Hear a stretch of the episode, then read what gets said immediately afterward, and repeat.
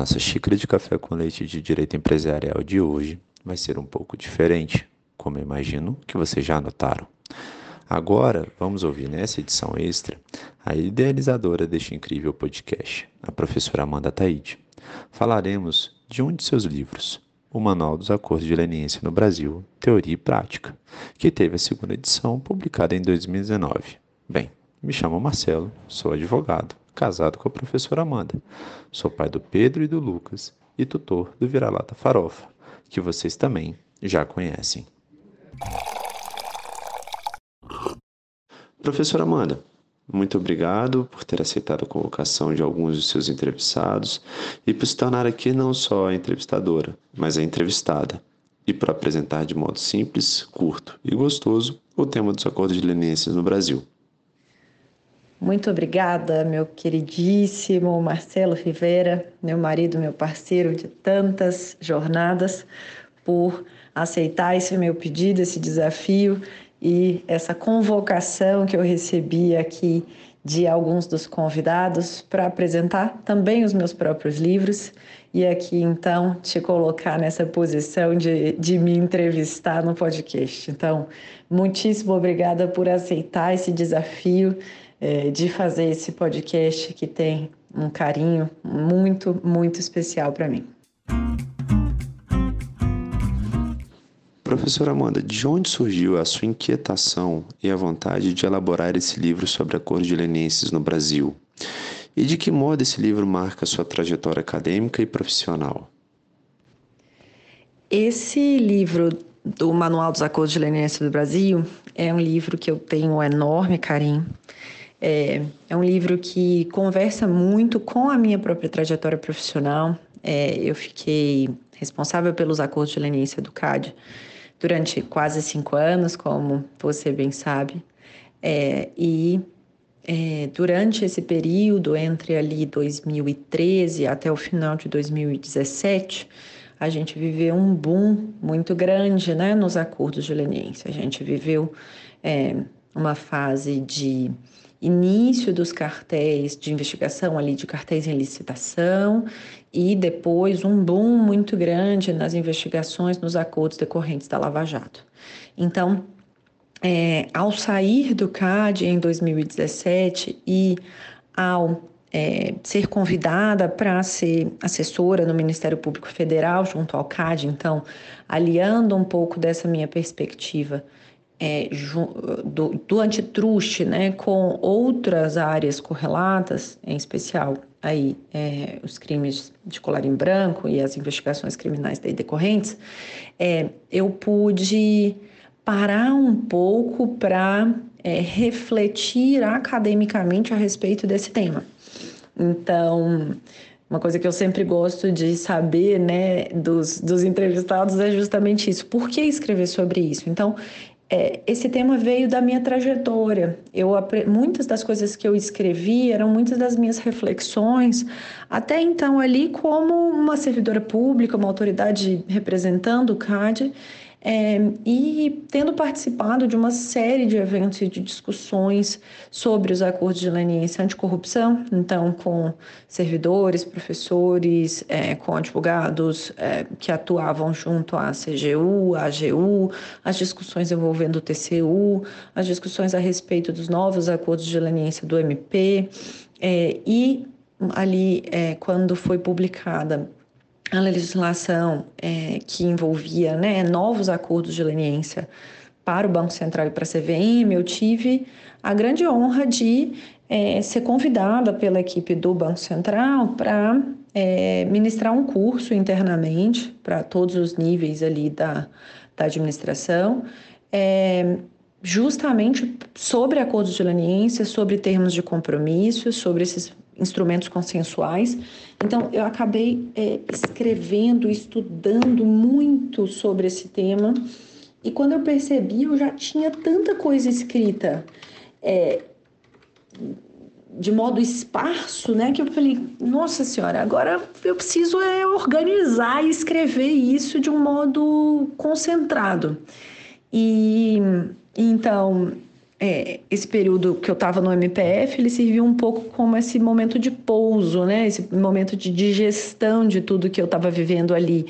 é, na prática, mas para trazer reflexões acadêmicas mais amplas, questões que eu pensava, mas eu nem, não necessariamente poderia falar, dado que ali eu estava representando uma instituição pública. Então, é, foi um momento muito gostoso, assim. Eu acabei escrevendo como você bem sabe, meu amor, é, no, no do período de licença maternidade, a primeira versão. Então, quando Pedro, é, meu, meu primeiro filho, nasceu, é, eu fiquei aí afastada durante seis meses do trabalho e eu tenho na vida acadêmica um momento de encontro comigo mesma, de reflexão. Eu gosto dessa vida de escrever, de pensar em soluções que sejam mais amplas do que um caso concreto. Então, quando Pedroca ali dormia, obviamente não todos os dias, porque a gente estava muito cansada, eu ficava exausta, né? Como são ali os primeiros meses. Mas uma vez que foi estabilizando a rotina, à medida que ele dormia de noite, eu pegava ali uma hora, duas horinhas no final do dia para tentar escrever um pouco, para tentar me conectar comigo mesma, com o meu raciocínio. Então, foi uma redação sem, sem prazos, sem pretensões, sem grandes pretensões, mas que eu fiquei muito feliz aí com o resultado, é, com a primeira publicação é, no ano de 2019. Pedro nasceu né, em, em 18 e é, depois essa segunda edição agora em 2021 que foi ampliada, reestruturada é, e, e, totalmente atualizada, tendo em vista a, a, as atualidades legislativas e também evolução do meu próprio raciocínio, evolução das, das, é, das minhas reflexões a respeito do tema. Para quem adora um pleonasmo, começando do começo, quais foram as principais alterações da primeira para a segunda edição do livro? De que modo você reestruturou o primeiro capítulo para apresentar o que você chamou de Teoria Geral dos Acordos de Leniência? Não pode deixar de ficar tirando sarro comigo, hein? Começando do começo. é, esse capítulo inicial do, da Teoria Geral dos Acordos de Leniência no Brasil, é, para mim, sempre foi um ponto que me chamou muita atenção, porque todo mundo ficava falando do acordo de leniência do CAD, ficava falando do acordo de leniência de corrupção, e depois o pessoal ficou falando do, do, do acordo de leniência do Banco Central, da CVM, do MP, mas ninguém parava efetivamente para refletir sobre os acordos de leniência, sobre o que, que justifica, sobre como que se estrutura, é, quais que são as semelhanças, quais que são as diferenças. Então,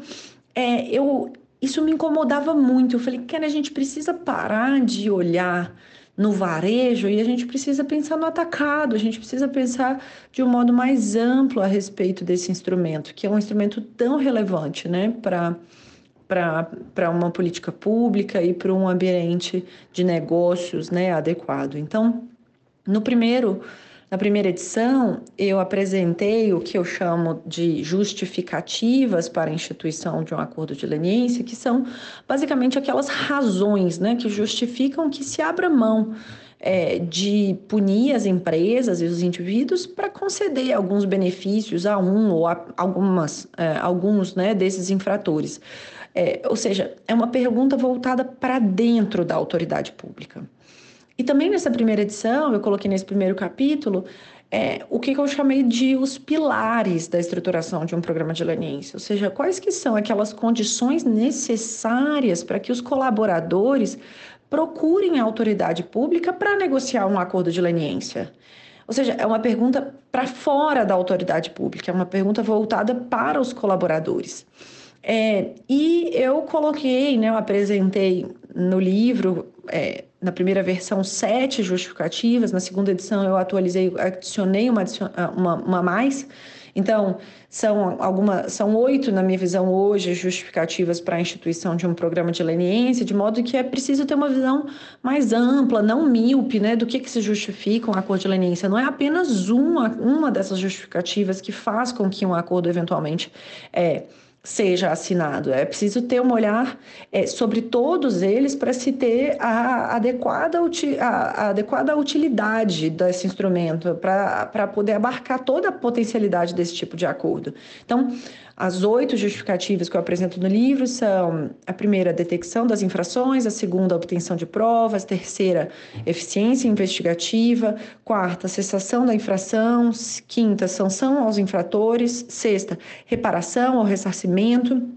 que é o que eu chamo de recolhimento de verbas pecuniárias, e a sétima, dissuasão futura, e a oito, que é uma inclusão da segunda edição, que é o aprimoramento dos processos públicos. Por outro lado, além dessas sete justificativas, que, mais uma vez, né, são voltadas, então, para dentro de como que a autoridade pública justifica a instituição né, de um programa de leniência, a concessão de benefícios para aquele infrator, é, existem os pilares, que são, mais uma vez, né, uma pergunta para fora: por que, que alguém sai do quentinho da sua casa para colaborar com um, é, uma autoridade pública? Então, é, eu trouxe justamente isso. São três os pilares, na minha visão, de um programa de leniência efetivo, que é, o primeiro é o alto risco de detecção, o segundo, o receio de severas punições, e o terceiro, a existência de transparência, previsibilidade e segurança jurídica. É, terceiro, este ponto, que eu acho que é aquele que mais está na mão, vamos dizer, das autoridades públicas hoje em dia. É,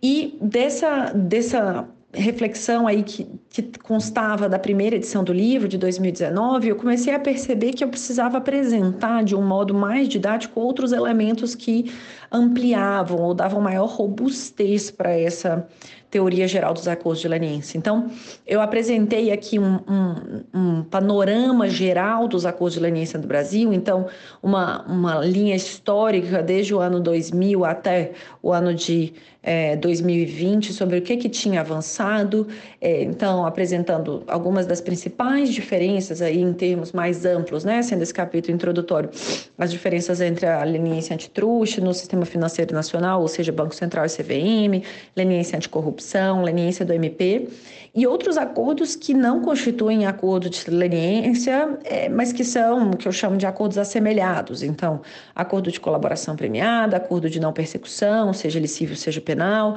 o TCC antitruste, o termo de compromisso no sistema financeiro nacional, o TAC. Recentemente a gente tem, né, ainda, isso não está abarcado no livro, mas certamente vai estar na terceira edição, é, o julgamento antecipado no âmbito da CGU,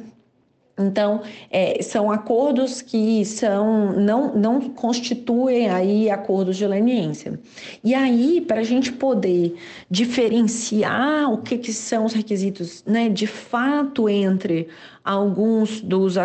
os acordos de leniência, não os acordos assemelhados, aí eu comecei a fazer uma, uma reflexão. Falei, por que, que as pessoas se confundem tanto entre os institutos? Por que, que viram e falam, não, mas esse requisito aqui você não pode exigir, porque ele é um requisito do CAD. Você fala, não, na verdade, ele é um requisito do CAD e da CGU também, está previsto na legislação. Ou, ah, por que, que o Banco Central não exige tal coisa? Porque está na legislação, então não confundam. Então, eu comecei a tentar apresentar aí de um modo didático, né? Então, eu separei entre o que, que seriam os requisitos chamados compartilhados. Então, como requisitos compartilhados por todos os acordos de leniência são cessação da conduta, a confissão, a cooperação, a investigação, é, com a investigação e o processo, e a obtenção de um resultado, né? Com a cooperação.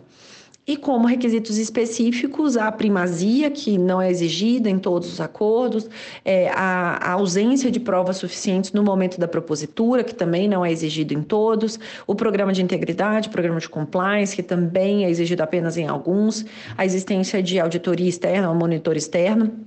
que também é uma especificidade, e o pagamento de verbas pecuniárias, é, que pode ou não ser exigido né, por alguns desses é, acordos de leniência como requisito da celebração. Então, eu fui tentando apresentar de um modo muito didático, com muitas tabelas. Para quem me conhece, sabe que eu desenho mesmo, eu faço tabela, eu faço muitas imagens, assim, para tentar deixar o livro é, bem organizado. Então, esse foi uma, um passo relevante aí da segunda edição. E por fim, eu trouxe uma reflexão que é a que mais tem me chamado a atenção ao longo dos últimos anos, que é sobre a cooperação inter e intrainstitucional. Então, as pessoas normalmente se concentram é, ou apresentam as principais críticas e muitas delas aí muito justas sobre cooperação interinstitucional mas focadas em uma parte, que é o momento da negociação, da celebração do acordo de leniência, argumentando que seria necessário um balcão único e tudo mais. E eu é, tento trazer uma solução um pouco mais pragmática a respeito disso, mas eu trago um outro ponto que eu acho que não, não tem avançado tanto, que é essa cooperação interinstitucional também no momento do sancionamento, ou seja, como fazer com que aquele cooperar, aquele, aquele agente que coopera que aquele colaborador, não seja mais prejudicado em outras esferas do que aquele que não colabora, herol com a administração pública. Então, essas duas essas duas facetas, vamos dizer, essa do momento do sancionamento, essa segunda, ela tem avançado, ela teve aí um boom com o julgamento do mandado de segurança é, no STF, que inclusive eu tive né, a enorme alegria de, de ser citada pelo ministro Gilmar Mendes nos mandados de segurança que tratavam do assunto. E é, esse ponto tem avançado, apesar de é, prioritariamente a discussão ser sobre balcão único ou não e tudo mais nas discussões que, que a gente acaba participando. Mas tem uma terceira parte, né, que é justamente a cooperação intrainstitucional. Ou seja, como fazer para que a gente tenha segurança jurídica é, e previsibilidade na cooperação intrainstitucional? Como fazer com que haja é, coordenação ou mínimo de alinhamento e respeito às posições entre as autoridades as, a, pertencentes ao mesmo, mesmo órgão. Então, como fazer com que haja né, posições é, que sejam convergentes dentro do CAD, da CGU, da AGU, do TCU, do Ministério Público, do Banco Central, da CVM. Então, esse eu acho que é o, a nova onda, vamos dizer, que eu traria para ter uma discussão é, que normalmente é tida né, nos corredores daqueles órgãos específicos e não necessariamente é,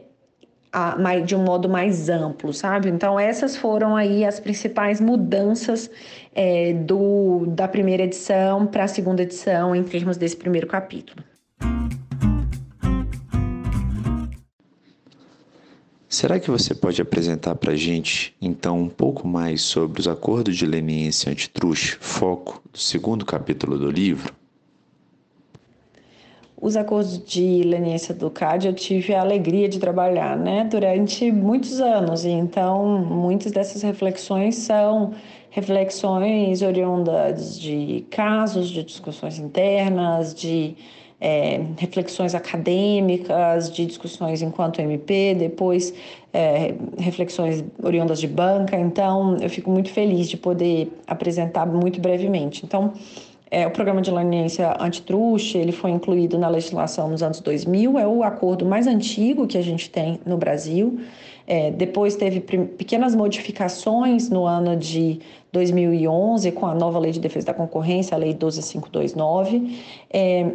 a gente tem é, algumas fases, eu diria, da, da, dos programas de leniência no Brasil. Então, é, uma primeira fase é, de instituição do programa, depois uma fase de consolidação e, mais recentemente, né, uma fase de foco em cartéis em licitação, é, justamente em decorrência da, da Lava Jato. É um acordo que tem né, todos aqueles requisitos compartilhados que eu mencionei, então, cessação da conduta, confissão, cooperação com a investigação ao longo de todo o processo, obtenção de resultado da cooperação, é, mas que com relação àqueles requisitos é, específicos, né, o CAD ele vai ter basicamente o requisito da primazia, de que sim, a empresa tem que ser a primeira a se qualificar, é, não existe leniência com mais de uma empresa no processo, esse é um requisito é, que não é comum a todos, né, os acordos, mas sim é, o do CAD, e que no momento da propositura do acordo, a Superintendência Geral do CAD ela não dispõe de provas suficientes para assegurar a condenação da empresa. Tem uma série de questões relacionadas a isso, a esse requisito, né, de ausência de provas suficientes, então algumas questões de é, quais que são os parâmetros para se considerar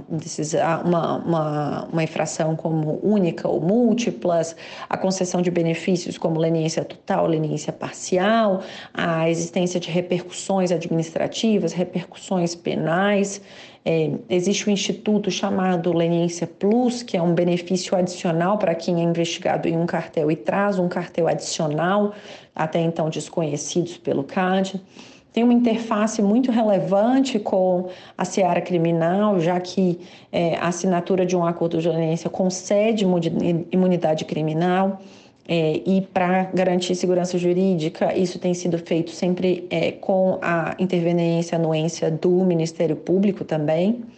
É, existe uma série de repercussões cíveis também, na medida em que a infração à ordem econômica ela pode gerar né, é, ações de reparação, ações de ressarcimento. Inclusive, tem um projeto de lei para alterar a Lei 12529 e aumentar essas ações de reparação. Então, existe uma, uma discussão que a gente chama no antitruste de uma ponderação né, entre o public enforcement, que é viabilizado pelo programa leniência, e o chamado private enforcement, que são essas ações de reparação ajuizadas pelos afetados, né, que podem ser tanto agentes uh, privados, verdadeiramente clientes afetados, ou então agentes uh, públicos uh, que, que tenham legitimidade para essa propositura de ações coletivas, como MP ou associações, eh, entidades eh, voltadas para a defesa do consumidor.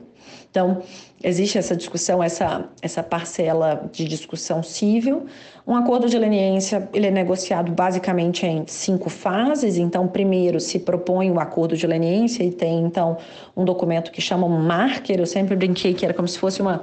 uma um, numera, um númerozinho, né? Que quando vai lá fazer um exame de, de sangue, então o número da sua posição na fila, se você é o primeiro ou não. A questão é que quando você não é o primeiro e não tem o marker, você fica na fila de espera sem saber exatamente qual é a sua posição, justamente para que haja incentivo para a permanência das, dos colaboradores que estão esperando para negociar o acordo de leniência sem destruição de provas, já que eles podem ser direcionados posteriormente para a celebração de um acordo que não é o acordo de leniência, é um acordo de second best, né, um acordo que possui benefícios menores, que é justamente o TCC. Então, primeiro tem essa discussão de concessão ou não de marker, uma vez que tem esse marker, ou seja, tem a senha para negociar, são apresentadas informações, documentos, é feito document review pela empresa apresentado, a construção de um documento que chama histórico da conduta, em que tem toda a consolidação de documentos, de relatos, de informações, de provas. E aí tem a formalização do acordo de leniência como a terceira fase, é, que é assinado, como eu mencionei, pelo Ministério Público. É, posteriormente, tem uma decisão sobre publicização ou não do acordo de leniência. Via de regra, o acordo de leniência ele é publicizado apenas é, ao final do processo, quando do julgamento pelo Tribunal Administrativo do CAD. E é, então, caso não venha a ser publicizado né, o acordo de leniência, ele vai só ser feito isso na fase 5, que é justamente essa declaração de cumprimento ou não do acordo de leniência pelo Tribunal do CAD. Então, a gente tem essas cinco grandes fases do acordo de leniência, lembrando que é, a qualquer momento, né, o proponente pode desistir, é, também é possível uma rejeição do acordo pela autoridade pública, obviamente devendo né, ser mantido é, a, o sigilo das informações, todas as informações devem ser devolvidas é, e não pode ser é, iniciada né, uma nova investigação com base naquelas informações que foram é, apresentadas. Então, a gente tem um outro, um outro acordo, que é o chamado Termo de Compromisso de Cessação, ou gentilmente, carinhosamente chamado de TCC, que possui requisitos é, mais brandos né, de benefícios, não concede nem imunidade total, nem parcial.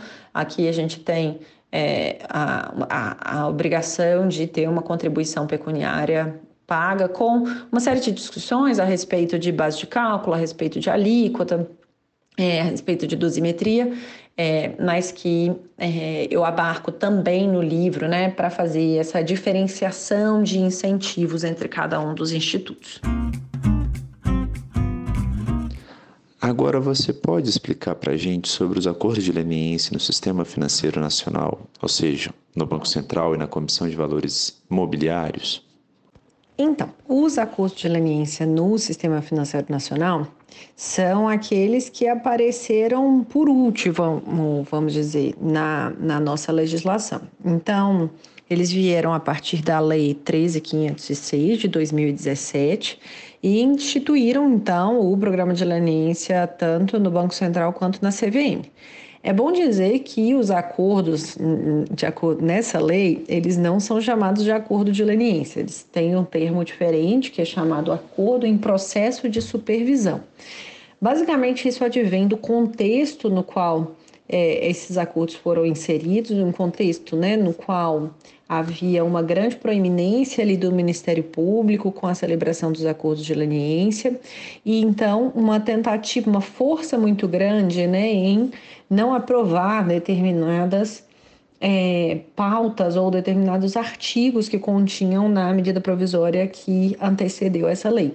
Então, durante a tramitação da MP para essa nova lei, houve então a mudança do nome de acordo de leniência para acordo em processo de supervisão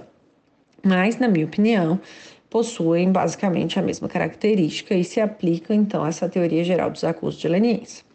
É, esse, esse instrumento está previsto então nos artigos 30 a 32 da Lei 13.506 de 2017 possuem regulamentações próprias, né? Existe então é, circulares e portarias da, do Banco Central para tratar do tema e também instrução da CVM para tratar deste assunto específico. Quanto aos requisitos, é interessante hum, reiterar né, que eles têm aqueles que eu chamo de requisitos compartilhados, ou seja, cessação da conduta, confissão, cooperar com a, é, com a investigação e com o processo, e obter algum resultado que seja aí útil para o processo. E quando a gente vai para os requisitos específicos, é interessante perceber que o acordo de leniência no sistema financeiro nacional é muito próximo àquele do CAD. Então, ele tem o requisito, pelo menos a princípio, da primazia, porque no caput ele fala que é, tem que ser a primeira, mas depois ele fala que não precisa ser necessariamente a primeira, a não ser que. E, e com isso vai ter uma redução menor da, da, da do benefício. É, também é aplicável um requisito que existe na leniência do CAD de que no momento da propositura do acordo, o Banco Central e a CVM não disponham de provas suficientes para assegurar a condenação. É, o requisito de é, existir um programa de integridade ou de compliance é, ou aprimoramento não é um requisito aqui é, no, no CAD no Banco Central, tal qual como não é no CAD, tampouco existe a previsão da existência de um monitor externo ou de se submeter a alguma auditoria externa, e igualmente não existe qualquer tipo de contribuição pecuniária na, em sede de acordo de leniência. Quanto aos benefícios, então, é interessante perceber justamente aquela questão da primazia. Então, se é, a gente tem o preenchimento do, do caput do artigo 30, então é uma leniência total ou uma leniência parcial, com a redução de um terço a dois terços da penalidade aplicável. Mas o parágrafo 4 do artigo 30, ele vira e fala que, se não for a primeira empresa, é possível ainda assim fazer um acordo de leniência, mas com uma redução de um terço. É uma leniência parcial tipo 2, né? Que é o que eu acabo colocando no livro, porque é uma leniência parcial que é aplicável para quem não é o primeiro. O que, na minha visão, é um pouco arriscado em termos de incentivos, tá? Para esse tipo de acordo.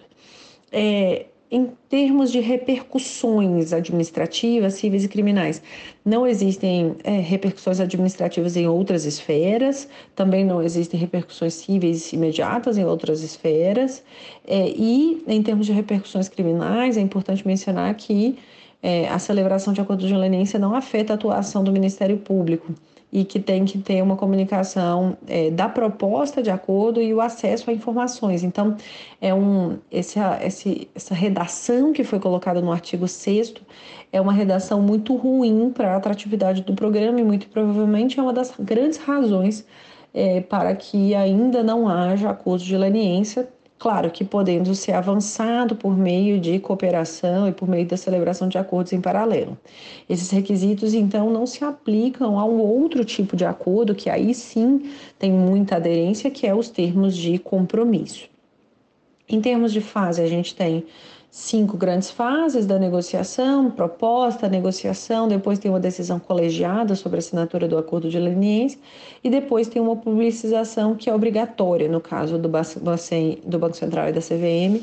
é, com ao final a declaração de cumprimento ou não do acordo. Então, essa é a visão mais ampla, long story short, aqui dos acordos de leniência no sistema financeiro nacional que eu tive a alegria de poder discutir, né, em sede de uma consultoria enquanto eu era servidora, é, é, junto com o Banco Central, a, a, e pensar um pouco em quais que eram os gargalos, o que que a gente podia fazer para melhorar a legislação, analisar a instrução normativa da CVM que estava ali em consulta pública ainda. Então, foi uma oportunidade muito grande de entender esse momento de construção dos acordos e foi, inclusive, uma das razões aí para eu poder me incentivar, vamos dizer assim, a é, escrever o livro, porque eu já tinha grande parte do trabalho feito em sede de treinamentos e tudo mais, mas eu não estava é, com nada escrito. Então, eu acabei me incentivando depois desse curso ao Banco Central a escrever o livro também. E chegando na parte um pouco mais tormentosa, você pode explicar para a gente sobre os acordos de leniência anticorrupção o que tem de teoria e de prático sobre esse tema no Brasil? Pois é, os acordos de leniência anticorrupção certamente são os mais tormentosos, assim. Eles surgiram ali em 2013 após um processo legislativo que já estava em vigor, mas potencializado por aquelas manifestações que a gente tinha, né, de combate à corrupção ali em 2013. Vem um contexto em que a gente tem é, a, a lei anticorrupção, a lei 12846, a lei da empresa limpa, em paralelo com a lei 12850, que consolida né, o sistema de colaboração premiada. A partir de então, a gente tem uma série de mudanças é, infralegais ou regulamentações para tentar dar vazão a, esse, a essa nova legislação. Então, o ano de 2015, vamos colocar em contexto, né? 2013, 2014, 2015, anos em que a gente tinha a Lava Jato muito é, ativa e e que a gente tinha uma proeminência muito grande do Ministério Público. E vieram, então, decretos, portarias né, da CGU, tem uma tentativa de uma instrução normativa do, C, do TCU para acompanhar esses acordos de leniência. Em 2016, avança-se nessa cooperação interinstitucional com uma portaria interministerial da CGU com a AGU. A gente tem, né, depois, é, em 2017, uma regulamentação em termos de soft law, né, em termos de estudos técnicos, normas técnicas, orientações do Ministério Público, consolidando aquilo que eles vinham fazendo é, ao longo de bastante desses últimos anos. É, a gente vai ter também em 2018 uma nova instrução normativa AGU-CGU, uma nova instrução normativa do TCU 2019 a gente continua avançando, tem regulamentações na AGU e da CGU é, do programa de leniência de corrupção, tem o avanço da, do pacote anticrime em 2019 e a gente segue né, em 2020 com o acordo de cooperação técnica, é, que foi né, intermediado pelo é, STF. E em 2021 a gente tem a nova lei de improbidade, que acaba, também impactando nesse contexto mais amplo. E agora, em 2022, a gente tem o decreto 11.129 de 2022 e a portaria 19 de 2022, que trata do julgamento antecipado no âmbito da CGU, que é exatamente é, como se fosse um termo de compromisso mesmo lá no CAD. E, e quando a gente então vai pensar em termos da, da legislação, existe um contexto internacional de convenções internacionais, convenção de anticorrupção da OEA, convenção de Palermo, convenção de Mérida, convenção de combate à corrupção da CDE, e a gente vai ter né, nessa nessa nova legislação uma, uma, um duplo regime de responsabilização das pessoas jurídicas, de modo que é, pode ter uma, uma responsabilidade administrativa e a CGU então vai ser responsável, e a gente vai ter uma responsabilidade judicial, cuja competência é da AGU, e justamente por isso que a gente vai ter essa, é, essa combinação muito forte entre ambas as, as, as instituições trabalhando em parceria. Existe uma questão que é mais complicada, que é quem é a autoridade máxima de cada órgão, quando a gente tem poderes estaduais, municipais, judiciário, legislativo, empresas estatais, esse é um ponto ainda a avançar. E a gente vai ter, então, é, uma, uma em termos de requisitos, né, todos aqueles requisitos que são compartilhados por todos os acordos de leniência continuam acontecendo, cessação da conduta, confissão, cooperação, investigação em processo, resultado da cooperação, mas a gente passa a ter alguns requisitos aí é, diferentes em termos de requisitos específicos. Então, a, a característica, o requisito da primazia, ele, ele é atenuado, que é, no decreto 8420 e no decreto é, atual também, né, ele, ele permanece no, no decreto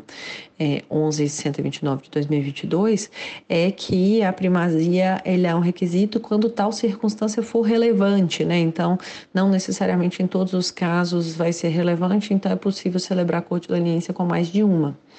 É, um outro ponto que é interessante é que no momento da proposta não é necessário a ausência de provas suficientes para assegurar a condenação, tal qual existe lá no CAD e no Banco Central na CVM. É, um outro requisito que advém, então,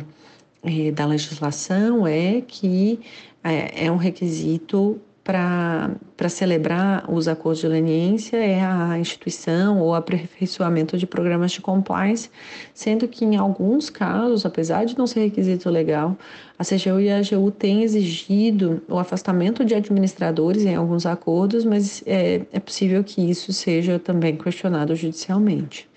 É, não se tem experiência ou exigência a respeito de auditoria externa ou de monitor externo, no âmbito dos acordos de leniência anticorrupção, e assim é, o, a necessidade de recolhimento de verbas pecuniárias. E aqui a gente tem uma grande discussão no âmbito da lei de corrupção a respeito né, dessas verbas pecuniárias. A gente eu uso o termo verbas pecuniárias é, como gênero, abarcando uma parte de indenização, que é justamente a reparação dos danos ou ressarcimento. Então, os acordos da CGU e da AGU trazem um cálculo de reparação antecipado, ao passo que a gente tem a pena da sanção, que é justamente a multa, a contribuição pecuniária, e a gente tem, então, também uma instrução normativa sobre o cálculo da multa administrativa na CGU e na AGU. Os benefícios, então, é, são administrativamente eles é, são a, a, redução do valor da multa em até dois terços, é a isenção, a atenuação da proibição de contratar com a administração pública em termos de inidoneidade e também é, a isenção da proibição de receber incentivos, subsídios a empréstimos públicos, de publicar a punição. Então, são benefícios bem interessantes, vamos dizer, é, apesar de não se ter a é, imunidade total em termos da multa. E com a AGU participando do acordo, é possível ter benefícios adicionais decorrentes da transação. Então, é, aquelas penalidades decorrentes da, do capítulo de repercussões judicial da Lei 12.846, é, da, da Lei Anticorrupção, e também aquelas penalidades previstas na Lei de Improbidade, que agora acabou de mudar em 2021, elas podem deixar de ser aplicadas a, partir do momento em que há a intervenção da AGU. É, tinha uma discussão a respeito dessa possibilidade de transação com base na, na lei de propriedade administrativa, mas isso já, já foi avançado, já se perdeu o objeto. É, não há, então, repercussões criminais imediatas de um acordo de leniência de corrupção com a CGU e a AGU, e esse é um ponto que, a meu ver, é um dos grandes cargalos, porque é, não se protege as pessoas físicas, já que a, a persecução na CGU é para pessoas jurídicas, mas no criminal a gente tem claramente repercussões para as pessoas físicas daí investigadas. Então, diante disso, tem sido feito, né, na prática aí uma é, extinção de modo excepcional, concessão de benefícios a pessoas físicas é, com benefícios cíveis no âmbito da lei de improbidade administrativa para a pessoa física que adira ao acordo de leniência da pessoa jurídica. É, em termos de fase, em tese, é, é, são poucas fases. A primeira é de proposta né, e assinatura de um memorando de entendimentos, na verdade. Esse memorando de entendimentos é um pouco mais completo do que o que é chamado de marker ali no, no CAD. A gente tem a segunda fase, que é o da negociação em si, que tem uma uma série de tramitações, de regulamentações a respeito dessa, dessa negociação e tem uma discussão a respeito da fiscalização ou não, como que o TCU pode fazer essa intervenção. É, e a gente tem, ao final, a assinatura do acordo de leniência, que vai ser pelo, é, é, pelos ministros de Estado, né, pelo ministro de Estado da CGU e o advogado-geral da, da União. E e a gente vai ter, então, com isso, uma diferença né, também dos acordos de leniência anticorrupção é, no âmbito da CGU e da AGU com o que é o chamado novo instrumento, que é o julgamento antecipado, que não prevê tantos benefícios quanto da leniência, é, mas que prevê como um termo de compromisso, um mecanismo de solução mesmo, de resolução daquele conflito, daquela disputa. E, por último, conta pra gente a existência do que você denomina de acordo de leniência do Ministério Público, que, como você bem apresenta, não tem previsão legal específica, mas existe na prática? Então, o acordo de leniência do OMP é um acordo que advém justamente dessa reinterpretação né, de dispositivos legais. Não existe nenhuma lei que é, define expressamente a competência do MP para celebração de acordos de leniência. Então, quais que são esses dispositivos? É, o artigo 192, inciso 1 da Constituição Federal, que dispõe sobre a função institucional do Ministério Público, o artigo 37 da Constituição, que trata do princípio de, da eficiência, o artigo 37 da Convenção de Mérida da ONU, o artigo 26 da Convenção de Palermo da ONU, a gente tem é, o artigo 3 do CPC, a gente tem a Lei de Improbidade Administrativa, mais recentemente a gente tem o artigo 26 da LINDB, e, e essa,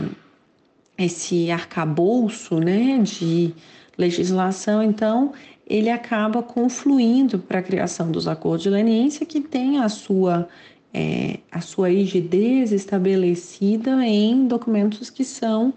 é, é, não são nem infralegais, né? Eles são documentos de soft law, de orientações, são estudos técnicos, normas, no, notas técnicas da Quinta Câmara do Ministério Público Federal, tentando estabelecer quais que são aí, qual é a forma de é, é, celebração, negociação desses acordos. É, esses acordos de leniência do MP, então, têm aspectos é, cíveis, que são, então, aplicáveis a pessoas jurídicas e às pessoas físicas, e o aspecto criminal, voltado então para as pessoas físicas de menor culpabilidade, já que aquelas pessoas físicas de maior culpabilidade, elas são direcionadas aí aos acordos de colaboração premiada. Os acordos de leniência do MP, eles têm todas aquelas aqueles requisitos de cessação da prática, de confissão, de cooperação, investigação com processo, resultado da cooperação e em termos de é, requisitos específicos, é interessante mencionar que é, existe é, um requisito previsto né, de é, oportunidade que a circunstância de ser a primeira empresa a revelar os fatos desconhecidos da investigação ele vai ser, vai ser relevante, mas ele não é é, requisito essencial, na medida em que se trouxer outros fatos que antes eram desconhecidos, podem também ter a celebração de acordo de leniência. Também não tem o requisito de que no momento da propositura do acordo é, não haja provas que sejam suficientes para assegurar a condenação.